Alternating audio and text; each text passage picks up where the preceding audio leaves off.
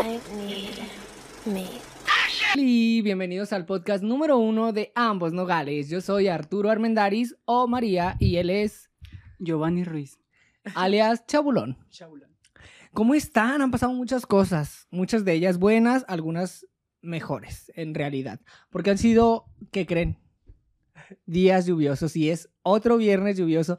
Parece ya el destino que quiere que todos los días de grabación haya lluvia. ¿Qué te parece? ¿Cómo has estado?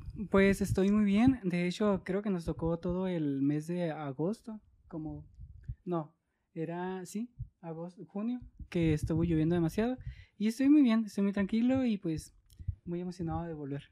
Volviste hoy, el podcast pasado te vi ahí con tu amiga íntima personal, Sí, a la que has ido a casi todos los cumpleaños de sus niños. Daniela, ¿cómo te sentiste? ¿Cómo les fue? Cuéntame, yo que no estuve ahí.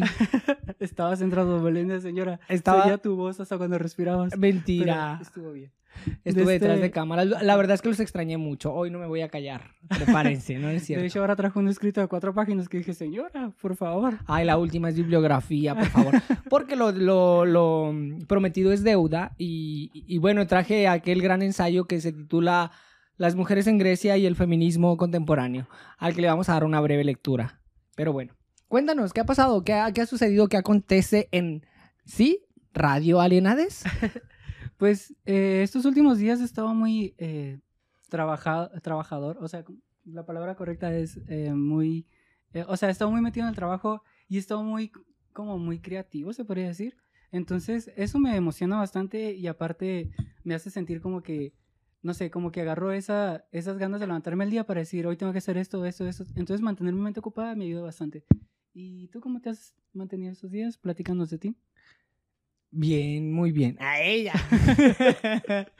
La verdad es que ha, ha habido días muy maravillosos. En mi última semana he estado trabajando mucho físicamente y tengo eh, un pequeño dolor en la espalda por... Ay, Mario, te mando saludos, te voy a hacer llegar esto. Hablando de eso, yo hace ayer, hace dos días creo, me levanté en la mañana y me, bueno, y toda la mañana, y me estiré y me hice una lesión en la espalda y dije, este es el colmo, hacerme una lesión acostado. Y ahorita que estás hablando tú dije, pues bueno, andamos Chica. sincronizadas, chica. Dejen, dejen ustedes, ayer llego yo, oronda y ufana como la guadalupana.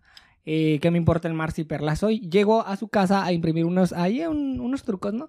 Y le digo, ay, Giovanca, que- ¿cómo estás? Que no sé qué. Y me dice, ay, ayer hice ejercicio. Y yo, Ay, también hice ejercicio. ¿has estado? Hoy, hoy hice ejercicio. Recuerda hablarle al micrófono porque si no la gente no te escucha. ¿eh? Hice sentadillas e hice abdominales. Entonces, no sé. ¿Y qué pasó? Qué pesado. Una de cal por las Pues que apenas son dos días. de o sea, arena. tendría que aventarme unos el año completo para volver a lo que fui.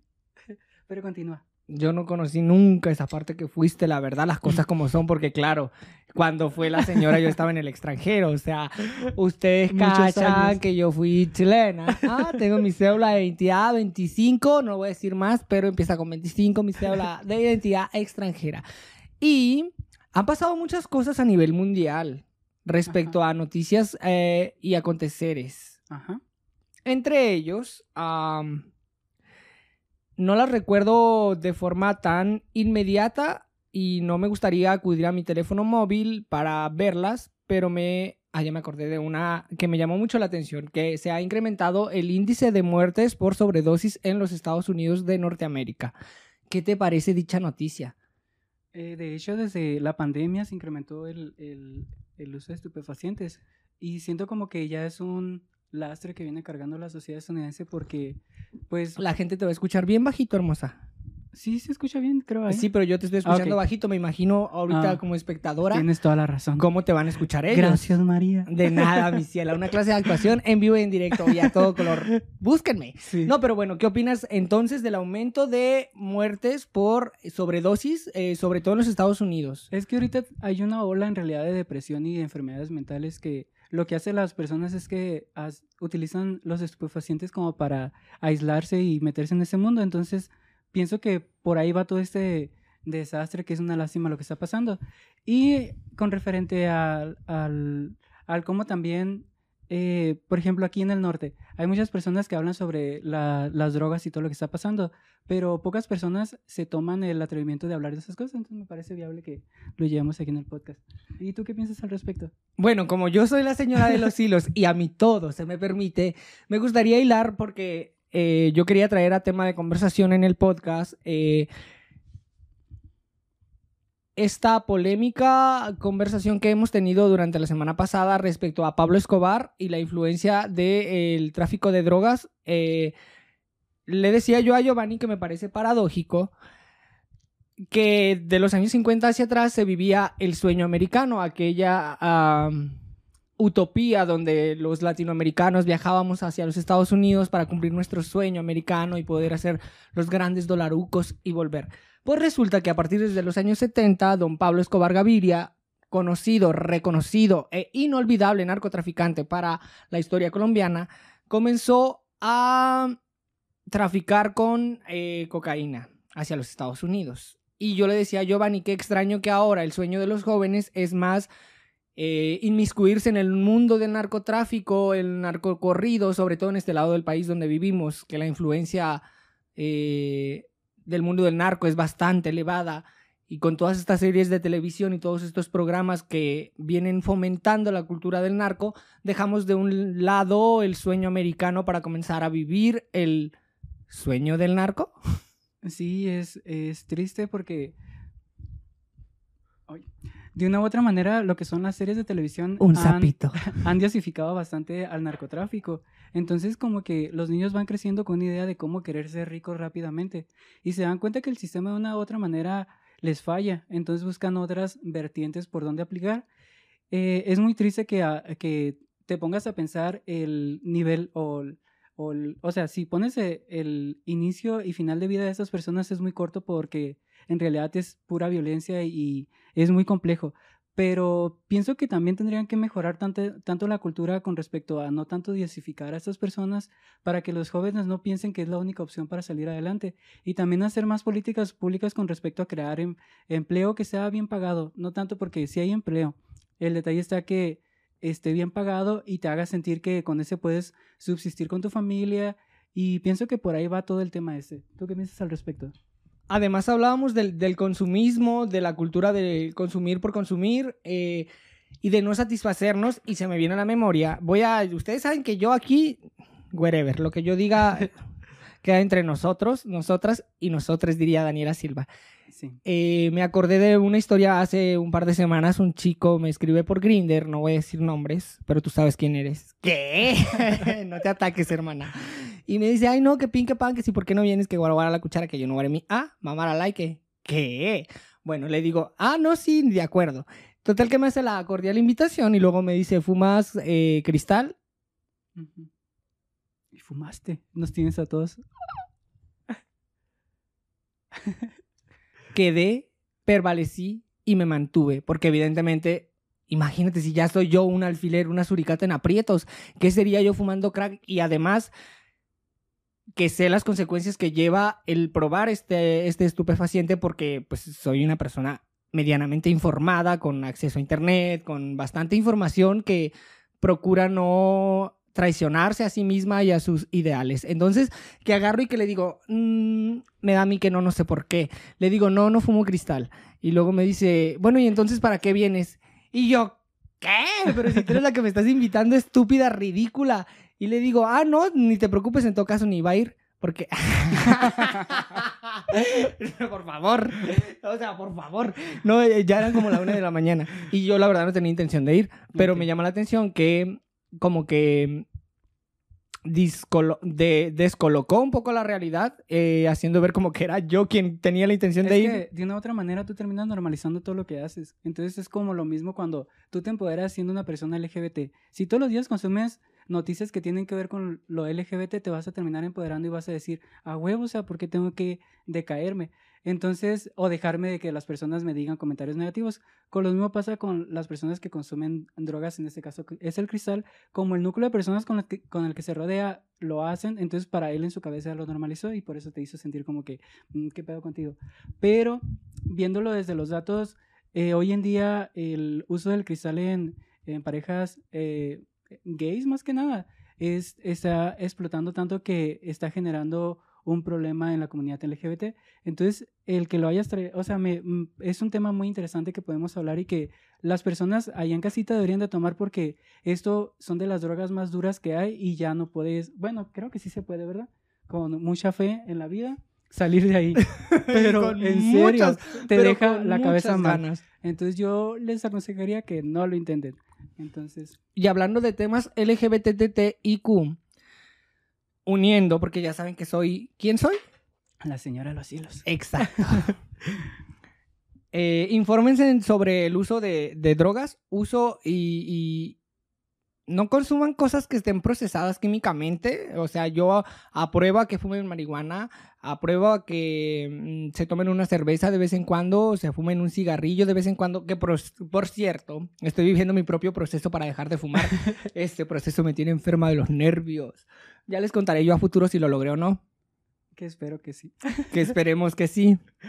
Habría que ver. ¿Qué te ha dicho Pa- Pamela? Ay, ¿Cuántos yo a Pamela la amo. que- Pamela es ¿Qué mi te- terapeuta ¿Cuántos íntima. meses son los más difíciles? Platícale a las personas que quieren dejar este vicio, por ejemplo, ¿cuántos meses son los difíciles? ¿Qué estragos se viven? Ay, tu proceso mucha ira. que lo llevaras. Mucha ira, la verdad. Yo en mi caso es mucha ira y mucha ansiedad de querer fumar y luego digo, pero si mi cuerpo no lo necesita, maricón. Y ahí está. Bueno, yo fumo desde que tengo 17 años. Uy, hace muchos años que fumo yo, consumo tabaco. Y empecé con Malboro. ¡Ella! No, sí, pero la verdad, la primer- el primer cigarro que me fumé fue un Malboro. Al día siguiente compré una cajetilla. Al día siguiente compré otra cajetilla y ya no pude dejarlo. Y haciendo un análisis con Pamela de mi, de mi propia biografía, me doy cuenta que en realidad, como yo viví en mi infancia en un entorno que consumía bastante nicotina, soy adicto a la nicotina desde que tengo 5 o 6 años y Eras- venir a dejarlo ahorita, pues ya es como... ¿Eras fumador pasivo? Yo pocas veces he sido pasivo, pero sí, en este caso sí he sido fumador pasivo. Entonces es un proceso complejo, incluso estoy tomando tratamiento químico, farmacológico para dejar de fumar, existe, acérquense a su instituto de, de salud. Eh, en este caso a mí me lo proporciona el ISTE con el doctor Alegría, que tiene un apellido muy gracioso y me encanta el doctor Alegría. Cuando se te pone buenos. ¡Ay, chica, yo llego! ¡Uy, el medicamento, la medicación! Deme más. Otra cosita que me gustaría agregar es que la señora está leyendo un libro que me acaba de mandar. Platícalas más o menos de qué es el libro y estaría interesante nomás decirlo. Ambas lo vamos a estar leyendo y vamos a empezar a platicar sobre los capítulos, pero ahorita nada más sería acercar, Que también se lo pasé a Ajá. Pamela. Pamela, Sí. si, si esto te llega, yo voy a hacer que te llegue. porque es un libro muy interesante. Este, no, le envié el libro también. Eh, el libro se llama Quiérete mucho, maricón, de Gabriel Márquez, eh, un español, es un psicólogo, terapeuta clínico especializado en atención a personas LGBT, específicamente a personas gay. Ok. Más específicamente, y como él lo dice en su primer capítulo, a hombres blancos. eh, dicen que no atiende a una, a una población eh, indígena porque en realidad no está cercana a él y porque su trabajo dentro de la clínica ha sido atendiendo a hombres blancos. Ah, ok. Sí, tiene entendido cuál es su, ¿Cuál es su, su- su público? ajá, sus limitaciones. Ajá, su entonces desde ahí aborda el libro, es un libro de autoayuda, que no está mal leer libros de autoayuda, no se preocupen si en algún momento lo requieren, eh, me envían un WhatsApp, un DM en María Guadalupe, en Arturo, con Giovanni, ahí vemos los trucos, un comentario, yo les envío el libro, está muy interesante y tiene algunos ejercicios hacia el final que se torna mm, bastante interactivo. Pero, Pamela, un saludo es mi, mi- mi terapeuta. También pueden acudir acá en Nogales al Centro de Integración Juvenil. En caso de que ustedes estén viviendo un proceso de adicciones, se pueden acercar aquí, ya que cuentan con un equipo especializado que les dará atención psicológica y eh, trabajan temas con salud mental, eh, con salud emocional, eh, con relaciones de pareja. Bueno, hay todo tipo de terapia, así que se pueden acercar, en especial los jóvenes de nuestra ciudad, Nogales, Sonora o Nogales, Arizona. No teman en cruzar la frontera, no les va a pasar absolutamente nada. Y en caso de que necesiten ayuda, guía o ubicación, me buscan, yo se la envío, se la doy, se la comparto y que sepan que estamos aquí en caso de que se sientan un poquillo solas o solos. Me parece perfecto. Eh, lo más importante, como diría el agrado, no sé si ya lo había citado antes, es buscar ser auténticos eh, y es un trabajo que cuesta y que no es fácil eh, verse vulnerable ante otros, pero te ayuda a crecer mucho. Yo creo que en este momento me estoy viendo vulnerable, me hace sentir un poco incómoda, ¿Por qué? Porque normalmente muestro la cara bonita, la risa, la sonrisa y los eh, grandes trucos, y ahorita creo que estoy hablando desde un lado distinto que no había eh, experimentado a cámara. Ajá. Y me causa un conflicto, pero sé que todo está acá. ¿Quieres que la...? No, no, no, no, no, continuemos. Nada más que sepan que si ustedes se tienen que mostrar vulnerables ante sus familias, sus amigos o alguien cercano, no tengan miedo de hacerlo porque al final es algo que te ayuda a crecer. Y como soy la señora de los hilos y todo lo puede, me gustaría hilar otro tema de conversación que siento que está muy desinformada nuestra, nuestra comunidad eh, juvenil en Nogales y es el tema de el VIH y las enfermedades de transmisión sexual. Sí. A esto a causa de otro individuo, es que yo tenía una semana muy activa, pero eh, como ya hablé mucho, me gustaría que nos contaras un poco del proceso de eh, hacerse el test del VIH, qué sucede cuando una persona es VIH positiva pero toma sus retrovirales y entonces es indetectable, qué sucede en el caso de que teniendo relaciones sexuales con una persona se rompa el condón, pero esta sea VIH positiva y sea indetectable. ¿qué sucede? Ok. Bueno, en este tema, eh, por ejemplo, cualquier persona se puede acercar a cualquier Capacit. Ahí le hacen una prueba de cinco minutos. Creo que es rapidísimo. Entonces, ya después de esos cinco minutos, eh, te dan el resultado. Y en ese proceso nada más empiezan a preguntar cuál ha sido realmente tu historial sexual. Entonces, eh, mucha gente va a ir muy asustada y así. Pero es, es un proceso que tienes que estar haciendo, si tienes una sexualidad fluida cada seis meses, tener responsabilidad sobre tu cuerpo. Entonces ya cuando tú estás en ese proceso, eh, obviamente cuando llegas a, por ejemplo, con respecto a las personas cuando viven en estado indetectable, están tomando antirretrovirales, antirretrovirales que esto lo que hace es que eh, su sistema inmuno- inmunológico se vuelve eh, inmune a, bueno, no inmune, se vuelve eh, como un cuerpo normal, valga la redundan- redundancia, pero eh, tiene que estar tomando medicamento cada 24 horas. Entonces ya cuando vive una vida así, puede vivir una vida como cualquier otra persona. Y si llega a tener eh, este accidente, como lo comentas, obviamente eh, las posibilidades de contagio son, creo que una en un millón o algo así. Entonces, lo que hace el antirretroviral es que disminuye todo lo que es o encapsula realmente lo que es el, el VIH para que no se desarrolle y puedas tener una vida normal. Lo único que hace es que te tomas más responsabilidad sobre tu vida y vives una vida totalmente normal. Entonces, más o menos pienso que ese mensajito les podría dejar. Eh, todo esto viene, ahora sí los voy a contextualizar, ya que me comí el pan. Maribel, gracias por el panecito, está muy rico, es un pan de mantequilla maravilloso que pueden encontrar hecho, en la panadería. Una, una, una promoción. Ay, para allá iba. sí. Está un poco mordido, ¿eh? No sé si se ve a cámara, pero es el pan de la espiga de oro, es un pan de mantequilla con pasas y tiene una cubierta de chocolate en la parte superior. Así que pueden ir a degustar los panes de la panadería La Espiga con mi amiga íntima personal Luz, que es la dueña de la panadería. Saluditos. ¿Sí se llama Luz? Sí se llama Luz, Ah, hermano. y pensaba es mi amiga íntima personal. No, no, no. Ni cielo, yo no traigo publicidad que no, que tú digas no. No, porque como Uso no nos patrocina, pero Luz sí. Gracias, Luz. Ok. También pueden consultar a Maribel y sus... Bueno, en- haré otro comercial en, en algún otro podcast Ujú. sobre su, su pastelería eh, casera. O sea, una pastelería en casa. Ya les hablaré de Maribel y de todos los trucos. Pero les quería contar a qué venía todas estas preguntas e interrogantes Ajá. de lo del VIH.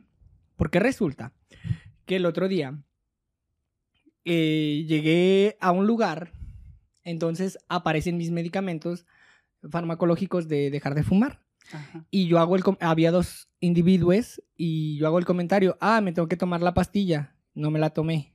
Y entonces saco la pastilla y me la tomo y uno me pregunta, ¿para qué es la pastilla? Y yo en broma, porque ya saben que soy muy bromista, me río y le digo, ah, es para el VIH, porque estoy positiva. Y no, no estoy positiva. El asunto es que me dice uno de los sujetos, no recuerdo exactamente las palabras, pero me dice, Guiu, y me acabas de besar. y volteo con mi cara descolocada y le digo, me parece que tu comentario es muy ignorante y que deberías informante, informarte perdón, antes de emitir un comentario así. No, no estoy positivo, pero si lo estuviese, qué doloroso sería que siendo tan cercano a mí hagas este tipo de comentarios. By the way, me fui al baño, oriné y mientras orinaba y hacía mis grandes necesidades fisiológicas, pensaba, ¿cómo le hago una observación a este individuo sin sonar grosero o grosera?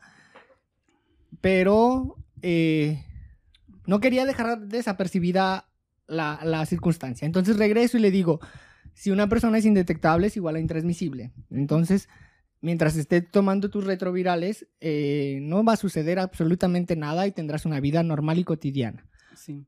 Entonces, lo único es que vas a tener que asistir eh, de forma constante a revisar tu carga viral y estarás haciéndote quizás eh, un hábito respecto al- a la medicación, pero no sucede realmente nada, ya no vivimos en los 90. Y en países del primer mundo, como lo es Estados Unidos y Europa, contamos con el PrEP. El PrEP es el que previene la... Sí. eh, ajá. Es pre-exposition. Lo que hace es que, por ejemplo, si tú llegas a tener sexo que te... Hay un dilema eh, en lo que es la OMS, si lo hacen para todos los países que realmente lo deben de hacer, de que todas las personas que tengan una sexualidad activa tomen PrEP sin importar cuál sea tu orientación sexual. Nada más que la comunidad LGBT esté más afectada por eh, lo que en realidad será una pandemia de lo que es el VIH-Sida. Entonces... Ay, ¿qué pasó? Grinder. Disculpen, se me olvidó poner el teléfono en silencio. Ok, bueno, continuando. Eh, pues la discusión es esa, de darle a todas las personas esta pastilla que lo que hace es como si fuese un an- anticonceptivo de la comunidad, de los, de todas las personas. Que cuando tengas sexo con una persona y no te proteges usando preser- preservativo, te pongas esa, por si a dado caso llegaba la otra persona a ser detectable o tenga alguna fase del SIDA o sea VIH positivo o lo que sea y no esté tomando eh, antirretro- antirretrovirales. Entonces, eh, pienso que si se hiciera aquí en México, que de hecho tengo entendido que en el IMSS te lo dan siempre y cuando tu pareja sea cero positiva, y así para cuidar a las dos. Pero de este, siento que, qué buen tema trajiste. Este tema es muy importante llevarlo a la mesa porque al final de cuentas la gente tiene que empezar una lucha política con respecto al PrEP, que de hecho sí, hay que hacer una campaña, chica, sobre que... Les dije que les iba a armar una revolución. Sí, sí, me encanta, me encanta. Entonces, por ahí va todo lo que tiene que ver con el PrEP. Entonces, Como comunidad LGBT tenemos que cuidarnos sobre el exceso en el consumo de drogas, sobre eh, la información que estamos obteniendo y la información que estamos entregando y comunicando. Son temas que tenemos que llevar a la mesa como sociedad mexicana porque ya nos quedamos 30 años atrás, ya no vivimos en los años 90 y les pido a los jóvenes, les solicito, les eh, invito a que se sumen a llevar estos temas de conversación a, la mesa. Sí, es muy difícil porque nuestros padres tienen otro tipo de educación, pero no es imposible. Cuando tú entiendes que tu padre es como es por las circunstancias que vivió cuando era joven, comienzas a generar cierta empatía y comienzas a ver eh, las estrategias para entablar diálogos eficaces y efectivos que permiten una mejor relación humana, eh, mucho más afectiva. Y otra cosa que me parece importante es que no podemos quedarnos con eh, el pasado y con los problemas que tuvimos en el pasado. Porque yo no soy la misma persona que fui hace 10 años Sí. y mis padres no son la misma persona que fueron hace 10 años. Entonces, eh, quizás viví momentos complejos durante mi infancia con mis padres, pero ahora que soy un adulto, puedo ser un adulto responsable conmigo mismo y con los otros y crear redes de amor, de paz, de arte, de educación y de información. eh, y además, como lo dije en el primer episodio, tenemos acceso a la biblioteca más grande del mundo e interactiva que es Google. Entonces, ay, que me salió bien alemán, Sí. Google. Entonces, no podemos tener como pretexto el que no lo sé. Si no lo sé, lo investigo. Si no lo entiendo, lo pregunto. Si no me lo saben explicar de la forma correcta o no me gusta la forma en la que me lo explican, busco otra fuente y listo. que de hecho es algo muy complejo. eh, por ejemplo, estuve con eh, mi amiga Dani, que eh, todavía no sale, bueno, creo que como en dos semanas más va a salir donde yo estuve con ella, que hablamos sobre sexualidad responsable y saludable. Y ahí platicábamos que todos esos temas, como son parte del tabú de la misma sociedad, eh, los hacen a un lado. Pero son temas que se tienen que tratar porque nos afectan a todos, somos una sociedad y al final de cuentas todos estamos conectados. Entonces, el tratar sobre temas que nos dan pena y mm, como que no, no los queremos ver, no soluciona nada. Lo que lo soluciona tomando acciones, preguntando a especialistas si te da miedo o preguntando a personas que les tengas confianza con respecto a esos temas. Y si ya son cosas que son demasiado personales, siempre hay alguien que te puede escuchar. Busca en internet, por ejemplo, eh, alguna persona que hable sobre terapia sexual o acércate a un capacito en este caso y te pueden orientar muy bien con respecto a cualquier problema que pienses tú que estás o que no pienses o no puedes salir de ahí. Todo tiene solución, como bien se dice, por eso es un problema.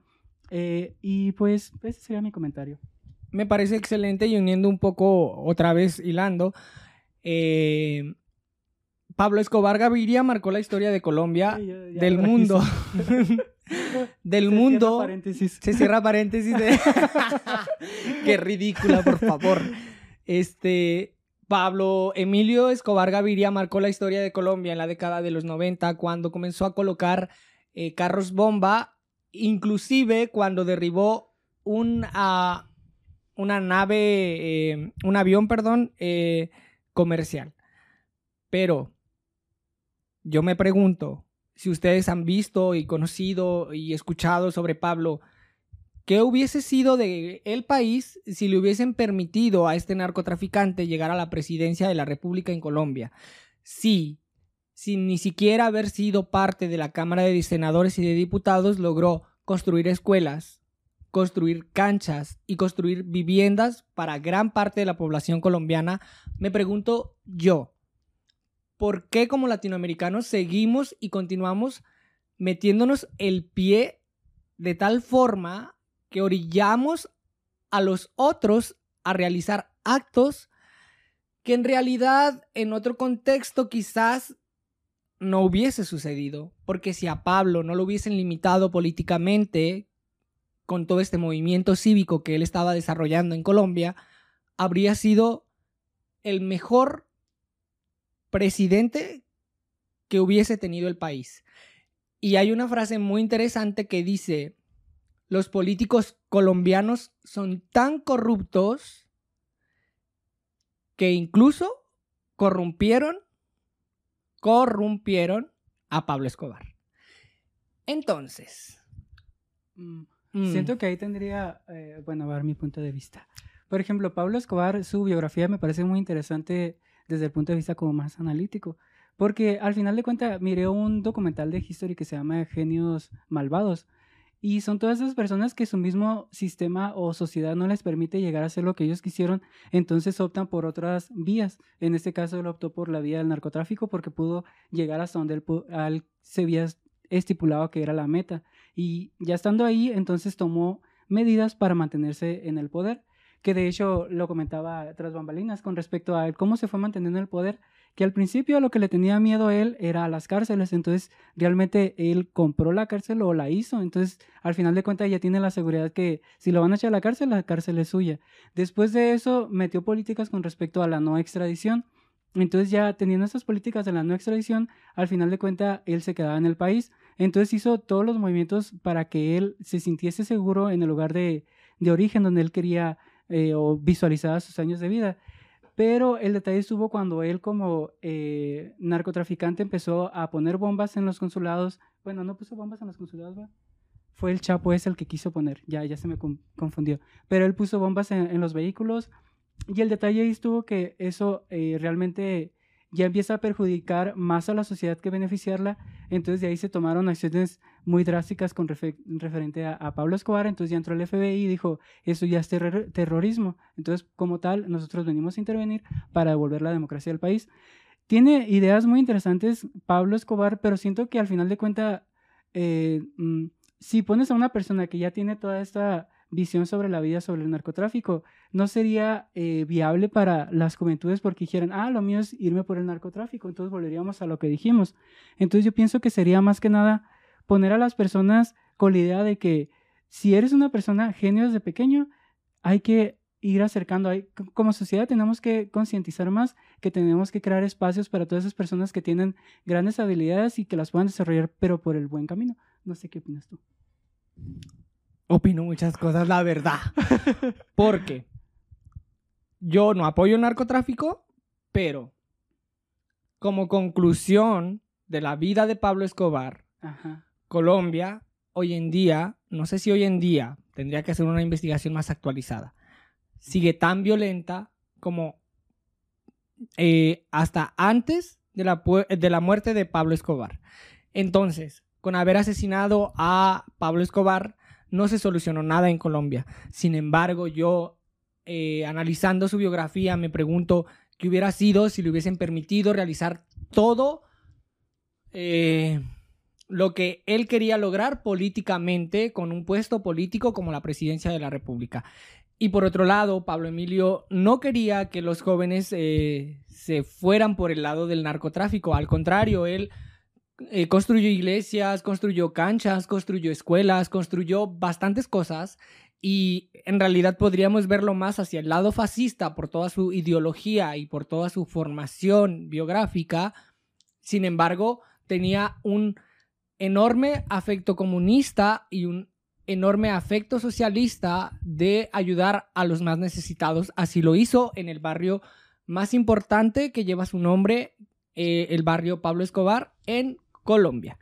Sí te entiendo tu punto, pero volviendo e hilando el tema. Siento que Ey, no me robe los hilos, suéltalos. Lo interesante aquí está el por qué una persona que era del otro lado, que todos dicen, ah, pero ese lado no, por ahí no es jóvenes. Entonces hizo todo esto. El detalle es que estaba muy mal la sociedad colombiana, la corrupción, todo estaba tan mal que una persona que ni siquiera era de la, eh, de la parte de la social, de la sociedad que se dice como más... mm, como lo que todo, toda la sociedad idea para sus hijos que digan, ¿sabes qué? Mi hijo que estudie o haga algo de su vida. Siento que ahí había un problema más grande de raíz de Colombia, porque las personas que deberían de haber tomado las decisiones correctas para el país no lo estaban haciendo y tuvo que entrar una persona que ni siquiera tenía nada que ver con la manera del buen vivir del ciudadano a lo que se aspira supuestamente. Entonces siento que por ahí también va la conversación. No es tanto... mm, diosifi- o sea, sí entiendo bastante todo lo que hizo y realmente tú dijiste, hay personas que marcamos la historia, pero nuestros, Ella. nuestras mismas decisiones son las que al final de cuentas son las que eh, reflejan lo que todo nuestro, o sea, no haciéndome bolas. Mm, Siento que tenía ideas interesantes, pero los modos no eran. Es como si el fondo Eso fue después, bien, no es que tú estás confundiendo la modos no. historia y ahí ya no voy a entrar yo en detalles contigo, pero estás confundiendo la historia. Pablo Emilio Escobar Gaviria comenzó a ejercer la violencia cuando le cerraron todas las puertas para poder desarrollar todas las labores sociales de las cuales él tenía interés y no voy a permitir mi cielo y lo voy a defender como un dios mi vida si hace falta mi amor.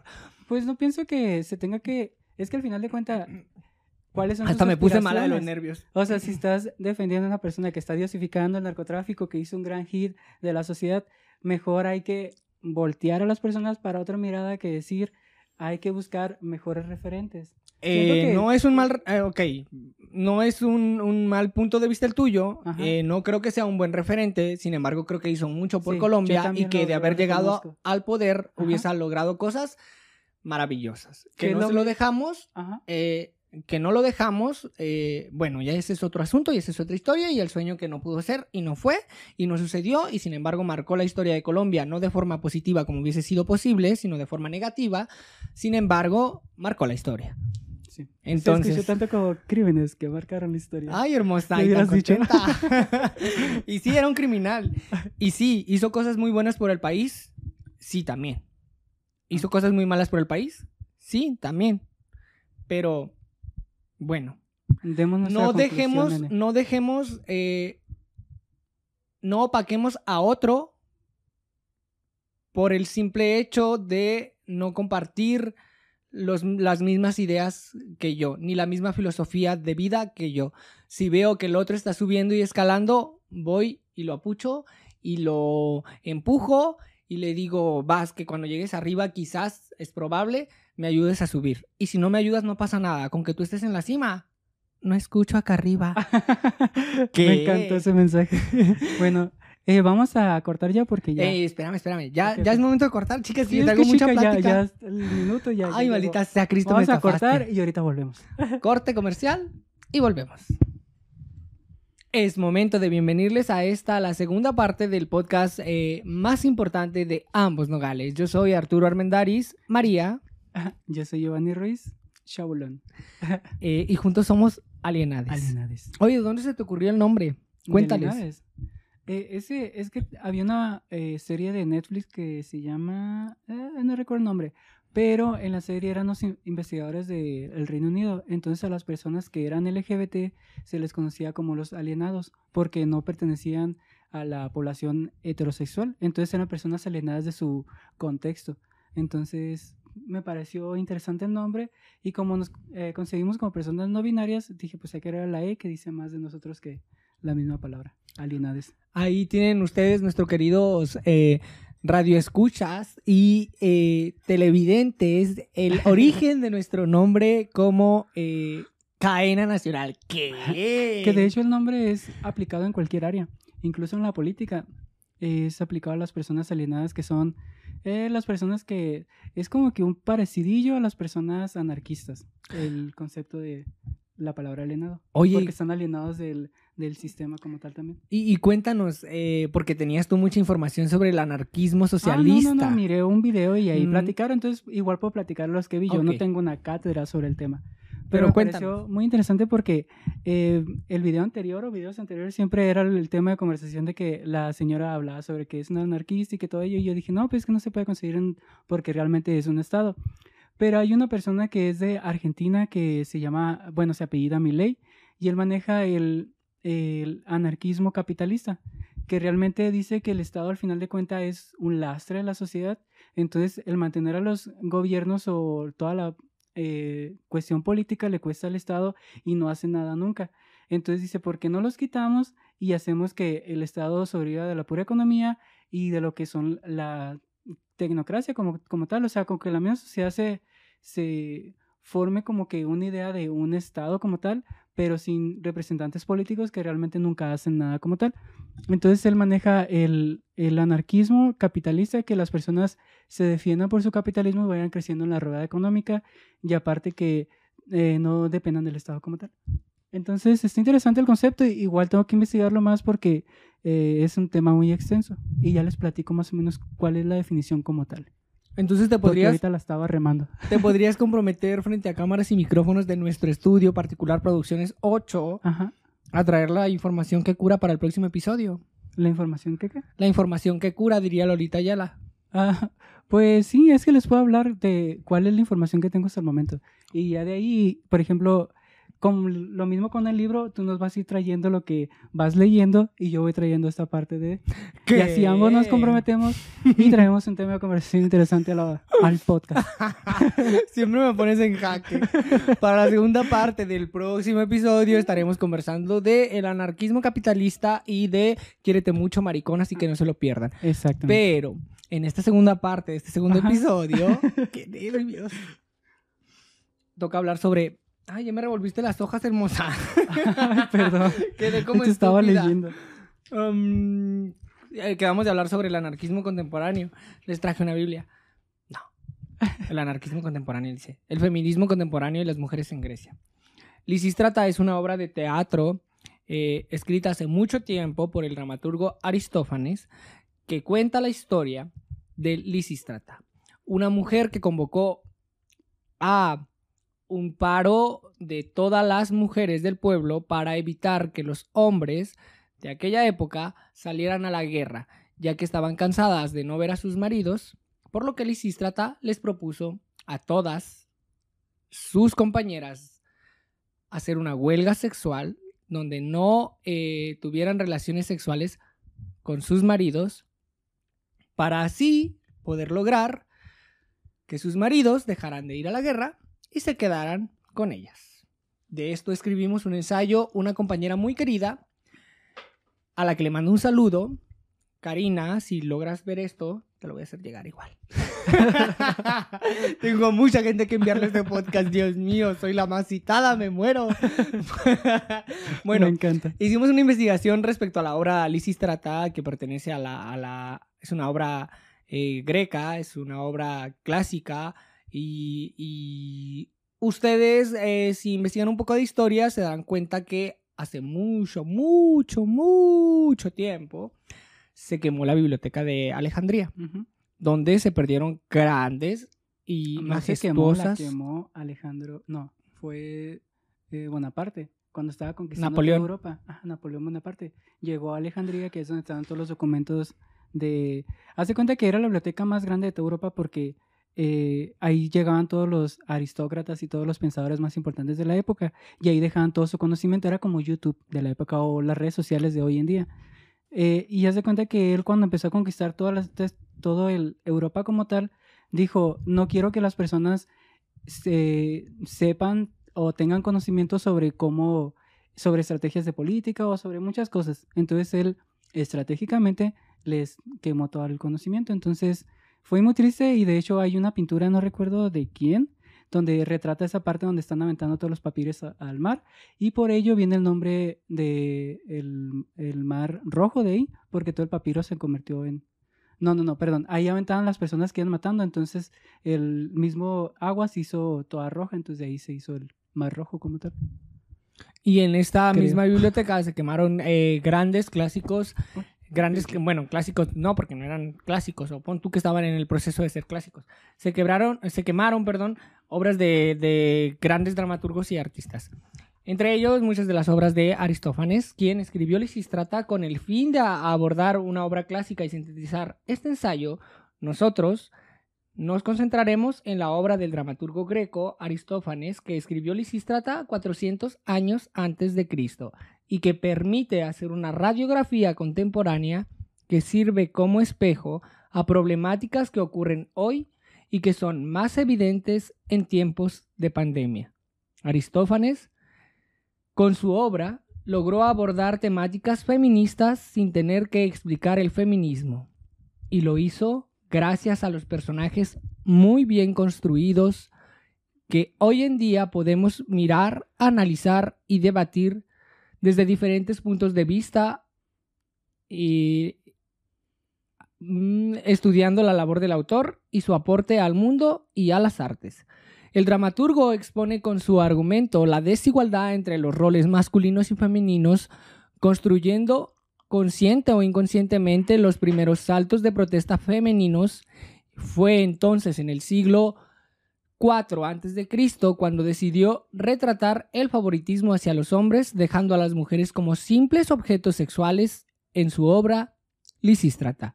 Este característico personaje opta por la capacidad de la mujer para seducir a los hombres, luciendo hermosas, sexys y cuidadas, con una clave, como una clave, perdón, para terminar con la guerra. Explora la identidad femenina estereotipada como fuente de poder, al igual que la masculina eh, en cuanto a la lujuria incontrolable.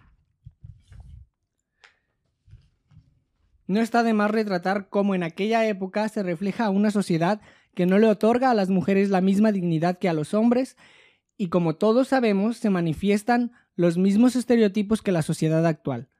No ha podido discernir por completo. Como en la obra sería la sexualización de la mujer, Aristófanes juega con estos tópicos de género tanto de la mujer como del hombre, teniendo fallas y logrando algunos aciertos. Pero lo que queremos lograr plantear con este ensayo es que el conflicto no sería tanto de que la mujer no pudiera ser eh, sensual o arreglarse o sentirse bonita, el problema eran los estereotipos. Eh, em, esto te lleva a tener, esto, perdón, lleva a tener una visión de las cosas eh, diferente. Es decir, entendiendo que en la antigua Grecia también se miraba como ahora a la mujer eh, como un simple objeto sexual para satisfacer las necesidades de los hombres. Que me, me pusiste a pensar en lo que es el cine contemporáneo. Bueno, el cine como historia a raíz de los 80, que realmente sí retrataban también a la mujer, fue como que un o como repetir la historia como tal, sexualizaron tanto a la mujer que al hombre lo dejaron como el, el que podía cumplir sus sueños, el que podía hacer todo y la mujer se derretía por él. Y el único personaje que tenía en cámara era el de una mujer sexualizada que estaba por el hombre como un accesorio. O, por ejemplo, de servidumbre en dados casos de, de las casas de ricos. Y hoy en día, por ejemplo, de hecho, un contraste muy importante es cuando estuvo María Félix en el cine, que ella dio como que una voltereta a lo que es una mujer en, en, en el cine como tal y en cámara, por ejemplo, en, los, en las entrevistas, entrevistas que le hacían, porque ella iba en contra de todo lo que la misma sociedad le decía que fuera, entonces se utilizaba la frase que tanto bien dices tú, ahora qué quieres que sea. ¿De qué me tengo que disfrazar ahora? ¿De qué? Sí. De una... Y, y lo eh, importante de ella es que de esa manera trascendió. Eh, hoy se le critica bastante que era una mujer eh, demasiado eh, clasista, pero fue un gran, una revolucionaria del feminismo como tal en México y por eso hay que valorarlo. Irma Serrano, bueno, todas las grandes ficheras yo creo que tenían tan claro que quiénes eran y que le colocaron un precio. Irma Serrano, en, en alguna Ah. película de ella salía de mujer empoderada. La verdad no conozco la filmografía de Irma, pero conozco un poco de su biografía y sé que estuvo relacionada con muchos políticos. No, sí. Mm, chica, mm, chica. Porque una, una no tiene toda la información que cura, pero De se las podemos sí. traer si ustedes quieren la filmografía de la tigresa del Oriente iba a decir. casi, casi hermosa. De la tigresa señora mexicana, Ajá, más conocida en la década de los eh, 80 y 90. Bueno, vol- volviendo ya para cerrar el texto de Aristófanes, lo que no significa que cerramos la conversación, ¿eh? A pesar de que Aristófanes no escribió una obra feminista, sí es una obra reivindicativa para la época y aunque haya quienes aseguran que él, el autor, no era feminista y que su único fin era la reivindicación, logró que la mujer desarrollara su capacidad para hacer lo mismo que hacen los hombres. Aristófanes destacó su valor y su poder dentro de la sociedad. Echando una mirada al presente podemos encontrar a más lisístratas, intentando hacerse un lugar en el Senado, en cargos públicos y en muchos oficios que hemos concebido como labores que solo pueden realizar un hombre. Hoy por hoy, todos deberíamos ser más lisístratas y enfrentarnos a aquello que queremos con la constancia, la perseverancia con la que el personaje de Aristófanes logró todos y cada uno de sus objetivos. La obra en general es un referente para quienes quieren hacer política y cambiar el mundo sin darse cuenta que, para que el mundo y la política cambien en pleno 2021, debemos ser nosotros quienes nos hagamos cargo de nuestra importancia en esta sociedad que cambia día con día como cambiamos cada mañana. Esto, más que un ensayo, es una invitación a atreverse a ser quienes nosotros realmente queremos ser, porque uno es más auténtica mientras más se acerca a lo que soñó de sí, y aunque Lisístrata no habla literalmente de feminismo, sí es una obra muy importante e inspiradora. Nosotras hemos de ser fuertes y habremos de hacer una verdadera revolución, una revolución pacífica que logra, eh, una revolución pacífica, perdón, con la cual lograr que ninguno de los hombres de hoy en día levante nunca más un arma contra otro. Esto último pertenece al texto literario y bueno, esto fue un poco del ensayo eh, que nosotros y de la investigación que nosotros realizamos para hacer este ensayo. Que importante es eh, hacer políticas públicas de- desde nuestro lugar. Y viajamos el fin de semana pasado Oh, sí. Oh, chica. Aquel gran viaje que le llaman. Y me di cuenta que conversando con personillas jóvenes de nuestra edad, quizás menores, no hay ningún interés por hacer política o por relacionarse con política y no entendemos que nosotros mismos somos un acto político. ¿Qué opinión tienes al respecto? O, o- Que de hecho es lo mismo que eh, leíste en el texto. Él no sabía que él era un acto político su actuar, más sin embargo se le reconoció por ello, sin saberlo. Y es lo mismo que pasó con La Veneno en la historia. Veneno sin saber- pa' tu ajá. Sin saber que era un acto político en la televisión de España. Eh, fue una mujer que reivindicó de una otra manera a cómo miramos hoy en día a las personas transexuales. Entonces, siento yo que muchas personas eh, al salir hacen acto político con su físico, con su ideología, con su manera de socializar. Entonces, siento como que mucha gente dice, ay, la política a un lado, pero porque tenemos el referente de la corrupción y cosas que ni siquiera tiene que ver con la palabra de hacer políticas públicas. Entonces, Y tampoco la política tiene que ver con el hecho de formar parte de un partido político. Olvídate de eso, mi ciela. Nada más no olvides que eres parte y que de una sociedad y que ya por formar parte de una sociedad haces política. Aún, exacto. aún cuando tú no quieres hacerlo. Porque inclusive el hecho de no ir a votar ya es un acto político. Y sí, de, sí, Y no te razón. ataques, hermosa, no te ataques. A ti te estoy convocando. Hablándote a ti, a tu No, no, no, no, no, a ti. Tú que nos ves de- detrás de esa pantalla, por favor, toma eh, un poco de reflexión respecto a mm, las conversaciones que compartimos contigo.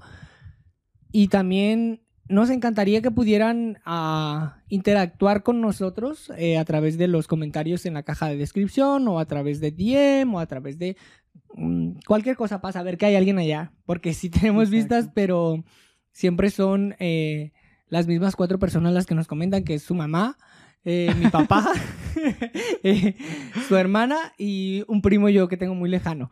Entonces, para saber que hay muchas más personas allá viéndonos, escuchándonos, sintonizándonos y sintiéndonos. Estaría muy padre que en un futuro, por aquí a un año, eh, pongamos este mismo audio y con muchas personas viéndonos.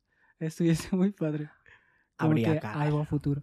Habría Pero es lo padre de esto, al final de cuentas, sin saber cuántas personas lo van a llegar a ver, lo importante es que estamos disfrutando el proceso y eso es lo que nos genera demasiado entusiasmo, el vestirnos para ustedes, el venir a traerles temas. O sea, siento que todo eso nos ayuda, eh, no sé si a nuestro ego, pero sí nos ayuda a levantarnos de la cama y decir, mira, vamos a dejar ahí, por ejemplo, eh, mi ideología para que alguien igual la contraste o piense igual que yo, como sea. Pero es lo padre. Siempre A cuando- mí, la verdad, la etapa que más me gusta es venir a comer al podcast.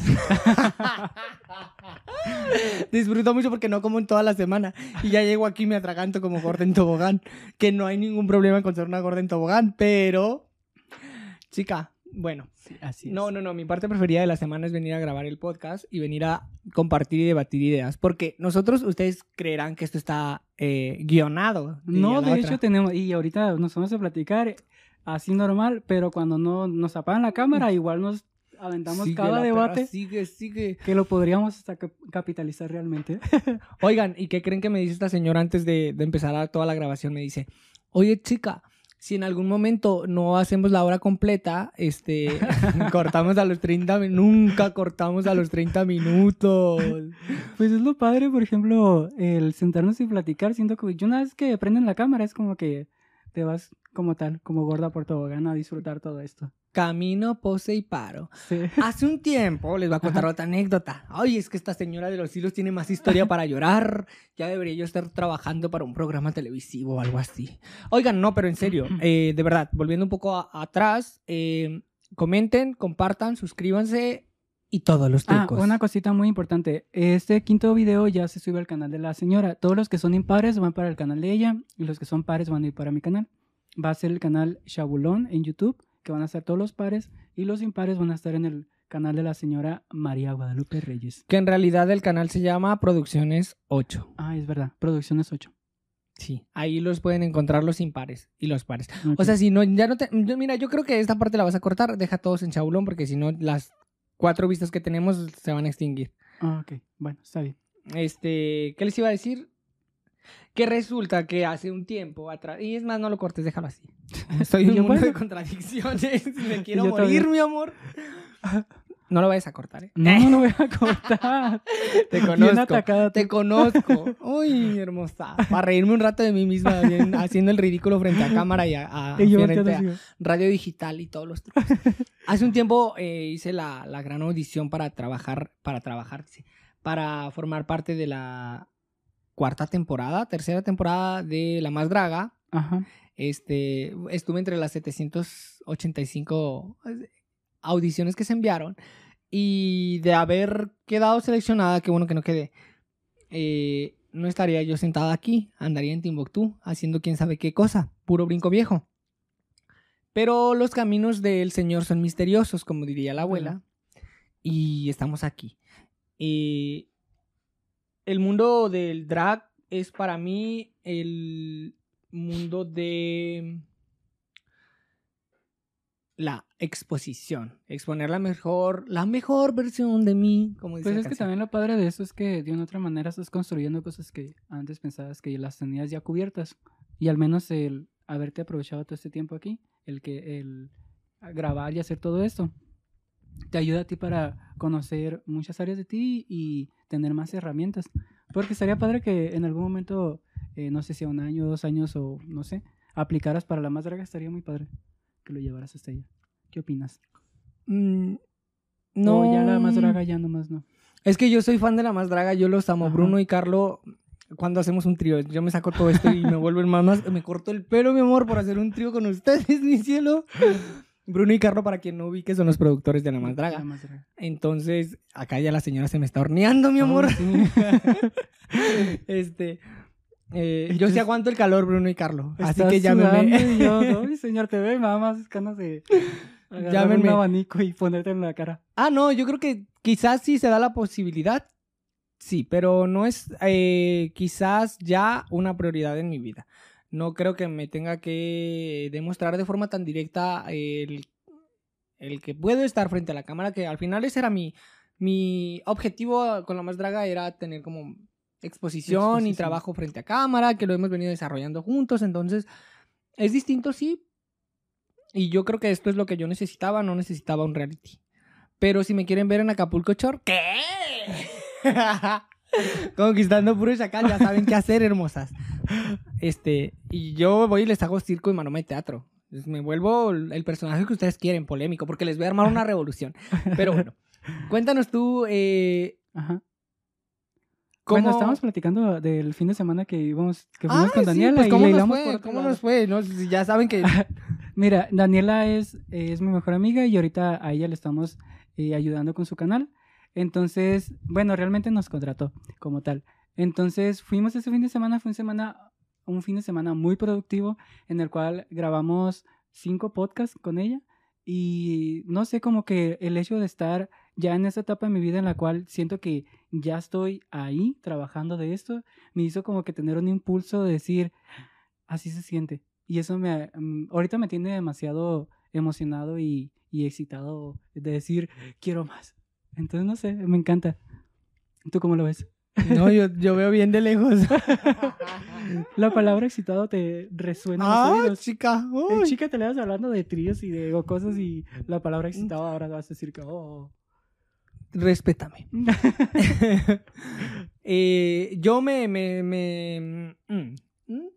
También creo que fue un fin de semana muy productivo, un fin de semana muy proactivo, un fin de semana eh, bastante enriquecedor y muy entretenido por lo demás. Eh, hubo unas sesiones de fotos, unas grabaciones externas, este, y me la pasé muy bien, así que muchísimas eh, gracias a Daniela si nos ves y nos escuchas. Y por otro lado, esperen los podcasts que eh, grabamos con ella, porque en el capítulo 3 sale. Shabulón y en el capítulo 4 ¿Cuatro? salgo yo. Ah. Así que ahí nos pueden ver, sintonizar y seguir. Este. Y.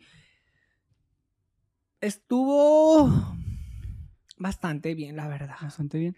Eh, un tema que también quería traer era uno que estuve leyendo el día de hoy, que, eh, a, bueno, a un joven en Yucatán eh, pasó un, bueno, lo asesinaron, un grupo de policías cuando lo detuvieron en la calle y lo detuvieron sin una razón justificada, simplemente lo detuvieron y terminaron golpeándolo y después violándolo.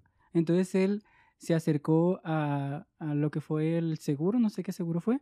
Entonces en el seguro eh, con su mamá, porque le habló a su mamá que había pasado todo eso, entonces su mamá lo acompañó y lo llevó al seguro.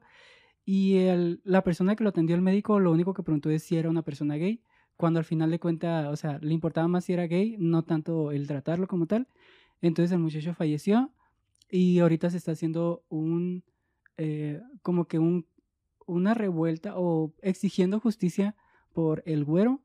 eh, y es un tema muy delicado y él comentó que, mm, bueno, antes de fallecer, que él no era una persona gay, más sin embargo, este grupo de policías lo detuvieron, lo violaron y después eh, falleció. Y es una, una cosa muy triste, bueno, no, no es cosa, es un, una tragedia que, que se tiene que empezar a concientizar a la sociedad que el hecho de tener la autoridad a veces es muy complejo porque hasta dónde llega la autoridad de las personas que están en el poder.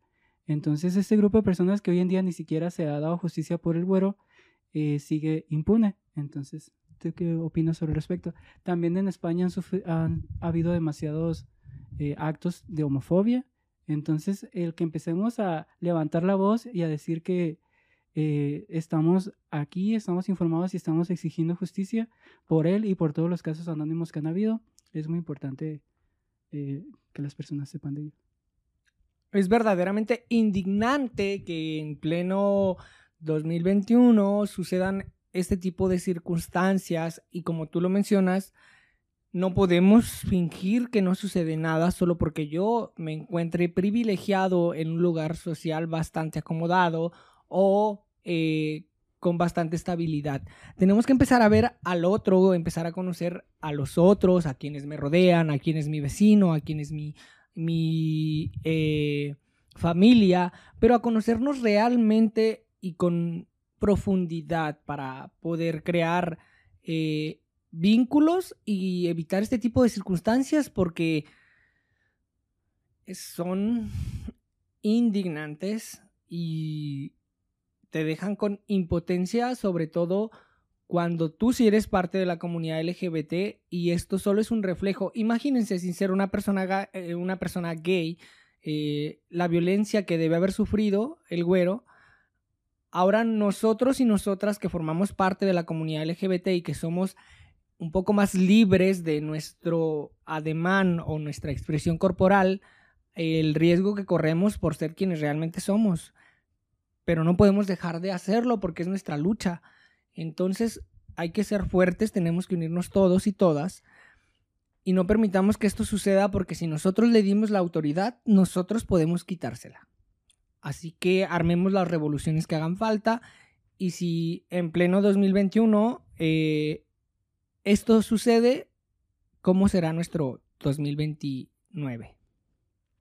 Yo siento que el hacer políticas desde ahorita, levantar la voz, es para que el futuro cambie. Así como no es lo mismo en cuanto a la homofobia que existía en el 2010 a hoy en día, que se ha cambiado a pasitos lentos como tortuga, y eso esperamos para los años venideros. Quizás si no lo lleguemos a disfrutar nosotros como tal, pero siempre va a haber Yo por eh, ti. personitas que van creciendo en un mejor mundo. Y eso es lo bonito de esto, empezar a hacer las luchas por los que vienen. Si a ti no te toca, por lo menos deja algo mejor de lo que te tocó a ti. Sí. Sí, eh, cuando yo iba en la primaria, sufría, sufría dijo la otra, em, bastante bullying por ser quien yo era, por, por ser afeminado, por ser... Eh, pues siempre fui medio así, medio traba, medio cara de niña. Eh, iba a ser un chiste cruel, pero no, no, no, no. Cuando se apague la cámara te hago el chiste. Este, porque se sabe que somos políticamente incorrectas, entonces no sabemos que de hecho, hoy en día me, me, quedé pensando y dije, qué interesante será el verme a futuro y decir todas las cosas que dije. O sea, es como que, hoy señora. Pero pues todos los días aprendemos algo. Hay que entender que, por ejemplo, ahorita bien lo comentabas con nuestros padres. Nuestros padres crecieron creyendo que la única manera de educarse era yendo a la escuela. Entonces, saliéndose de la escuela ya no se educaban y se quedaban con lo que tenían. Cuando en realidad no, tú cada día te educas sobre todos los temas. Entonces, tienes que entender que la vida en realidad es una escuela y tú tienes que buscar tus herramientas para hacer lo mejor de ti siempre. Entonces, siento como que es un contraste muy interesante ese. Y ya vamos a despedir el podcast porque ya llegamos al límite. A la recta final. No se olviden de comentar, de compartir, de suscribirse, de seguirnos en todas nuestras redes sociales. Él es, ella es, ella es. Chabulón. Y yo soy eh, Arturo María Guadalupe Reyes con tres S en Instagram. Oigan, síganos de verdad y compartan y comenten y si les parece entretenido y si quieren que traigamos un tema de conversación, nos lo pueden decir. Yo creo que ya no hay más que decir porque seguramente ya dejaron de escucharnos en este punto. Saludo al Ángel LK que siempre está eh, pendiente de qué es lo que hacemos. Lankel-LK en su Instagram. Ajá. Y, eh, ¿eh? Y ya es todo. y ya. Y bueno, buenas noches. Espero hayan disfrutado el podcast del día de hoy. Y hasta otra. La remamos. La remaste.